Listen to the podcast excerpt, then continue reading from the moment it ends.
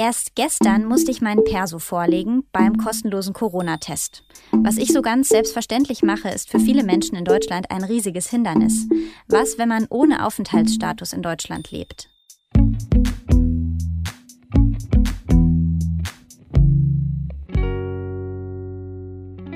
Legalisierung jetzt. Das fordert seit einem Jahr eine Initiative in Berlin. Sie macht damit aufmerksam auf die prekäre Situation von Menschen ohne legalen Aufenthaltstitel, speziell von Migrantinnen, die in Care-Berufen arbeiten. Wie wir mit ihnen solidarisch sein können, darum geht's in dieser Folge. Und damit willkommen bei Solidarität. Was können wir tun?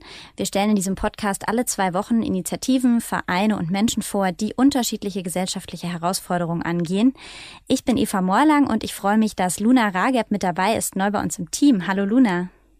Hallo. In Berlin leben schätzungsweise zwischen 60 und 100.000 migrantische Personen ohne Aufenthaltsgenehmigung. Sie sind ungeschützt vor Ausbeutung, haben keinen Zugang zu Sozialleistungen oder dem Gesundheitssystem. Und das ist natürlich mitten in einer Pandemie noch schwieriger als sonst. Wir sprechen mit Rai Panemal. Sie ist Mitinitiatorin von der Initiative Legalisierung jetzt, außerdem Mitglied von Respect Berlin, einer Initiative für die Rechte von Migrantinnen in der unbezahlten Haushaltsarbeit. Und außerdem ist mit dabei Amaryllis. Sie spricht Spanisch und Rai ist so nett und wird übersetzen im Laufe des Gesprächs. Hallo, ihr zwei. Ja, hallo. Äh, schön, dass wir hier sein dürfen. Hola, Amaryllis. Hallo. Janki Rai, du engagierst dich schon seit 20 Jahren für die Rechte von illegalisierten Arbeiterinnen in Deutschland. Kannst du erst noch mal erklären, wie hat die Pandemie die Situation dieser Frauen verschärft? Ähm, ja, die Situation hat einfach, äh, die Situation der legalisierten Frauen ist äh, bevor der Pandemie, äh, es ist schon genug schwierig, weil sie haben überhaupt keinen Zugang, wie ja schon ähm, in der Einführung gesagt hat, ähm, zu sozialen Rechten. Die haben keinen keinen Zugang zu sozialen Rechten. Und in der Zeit der Pandemie war das Problem, dass viele von denen ihre Arbeit verloren haben.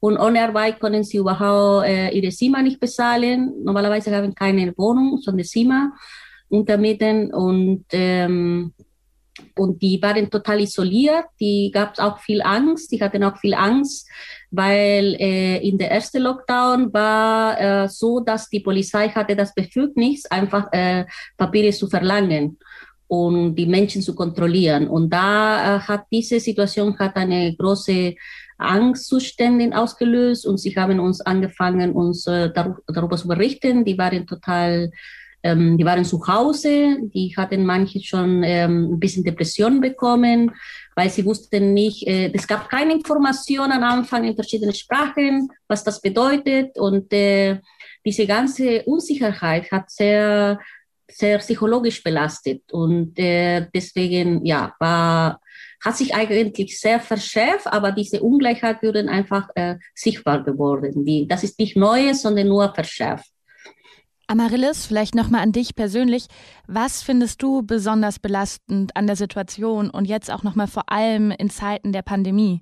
Eh, buenas tardes con todos. Sí, eh, bueno, eh, la crisis de hecho afecta a todo el mundo, ¿no?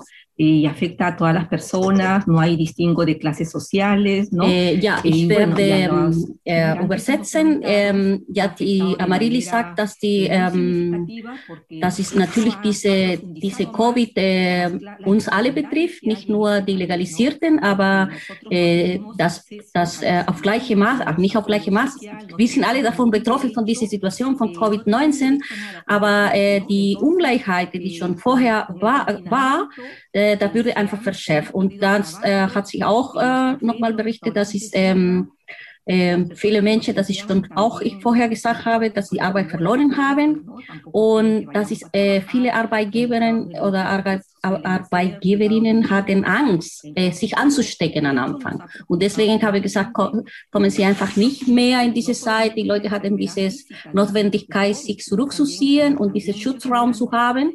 Und ähm, genau, aufgrund, äh, weil sie wussten nicht, ah, diese Menschen, vielleicht haben sie äh, Covid, wir können das nicht genau wissen. Äh, und äh, deswegen würde sie einfach äh, in dieser Zeit von der Arbeit äh, ja, ähm, nicht richtig ähm, rausgeschmissen, aber so ein bisschen, ja, kommen sie in diese Zeit nicht mehr, weil die Frauen haben keine Arbeitsverträge, deswegen können nicht sagen, okay, aber ich muss arbeiten weiterhin. Ähm, ja, und diese Situation hat, äh, hat eine große Wirkung, äh, eine emotionale Wirkung, eine psychologische Wirkung und das ist noch dazu kam die Situation, wie können sie die Familie unterstützen, weil äh, sie sagt, sie sagt, dass es viele Menschen, die hier in dieser Situation sind, die, ähm, die unterstützen ihre Familien in den Herkunftsländern. Und das war die Situation, okay, äh, die sind von uns abhängig, was machen wir jetzt? Und, äh, und sie sagt noch dazu, ja, die, weil die Menschen haben emigriert und sind hierher gekommen und auf die Suche nach, äh, auf ein besseres Leben. Und in der Zeit der Pandemie äh, äh, war so, dass ich, sie, sie mussten sich äh, überlegen, wie können sie überleben, äh, Tag für Tag. Äh, und äh, die Menschen, die, ähm, die das Zimmer verloren haben, äh, die mussten sich äh, Unterstützung holen und haben einfach manche so aufgrund dieser solidarischen Netzwerke die Möglichkeit gehabt, irgendwann ein anderes äh, Zimmer oder bei jemandem ähm, so runterzukommen. Aber das war auch sehr schwierig, weil ähm, alle hatten Angst. Oh, und da war eine Situation, wo niemand wollte Menschen einfach aufnehmen, die man nicht richtig kennt. Und das, das war das äh, mhm. Schwierigkeit. Eure Forderung lautet Legalisierung jetzt. Wie kann das denn konkret aussehen? Wie stellt ihr euch das vor?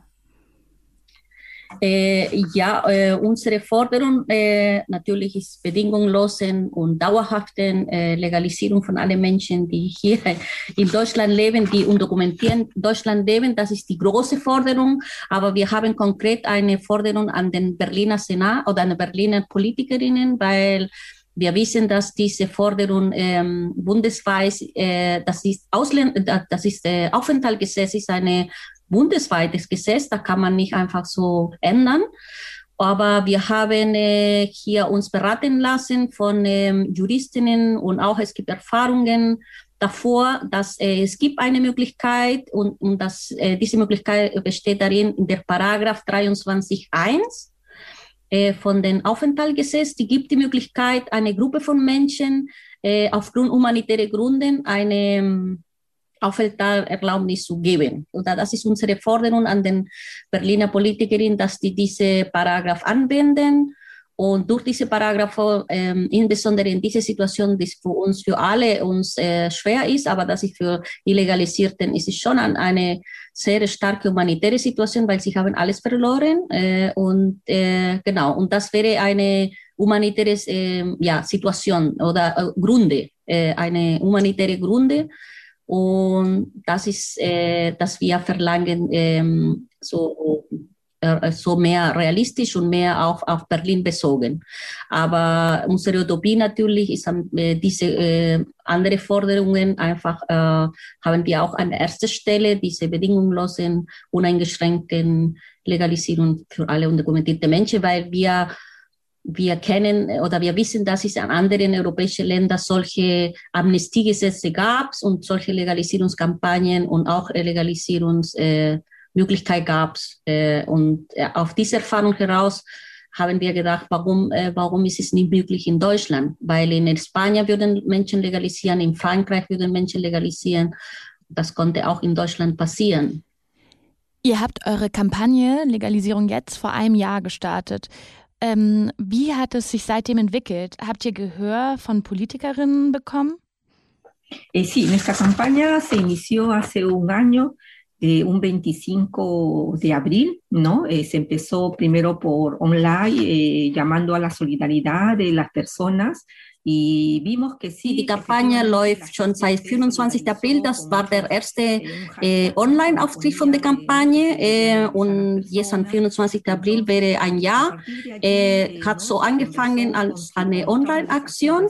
Und ähm, wir hatten eine sehr gute, dass die, die, die, ähm, Gesellschaft, kann man sagen, oder die Bewegungen, die verschiedene geflüchtete Bewegungen oder antirassistische Bewegungen hat sich sehr, sehr, äh, auf, äh, haben wir sehr viel ähm, Solidarität äh, erfahren und ähm, auf diese Erfahrung heraus hat sich äh, Respekt und Solidarity City ähm, hat sich überlegt, dass sich ähm, diese Online-Aktion in eine Kampagne zu transformieren.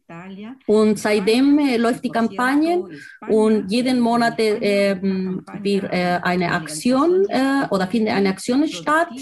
Ähm, und wir haben äh, auch geschafft, dass äh, Allianzen zu bilden mit ähm, Migranten, die eigentlich legal hier leben, aber dass sie sehr solidarisch sich oder die, äh, in die Kampagne sich angeschlossen haben.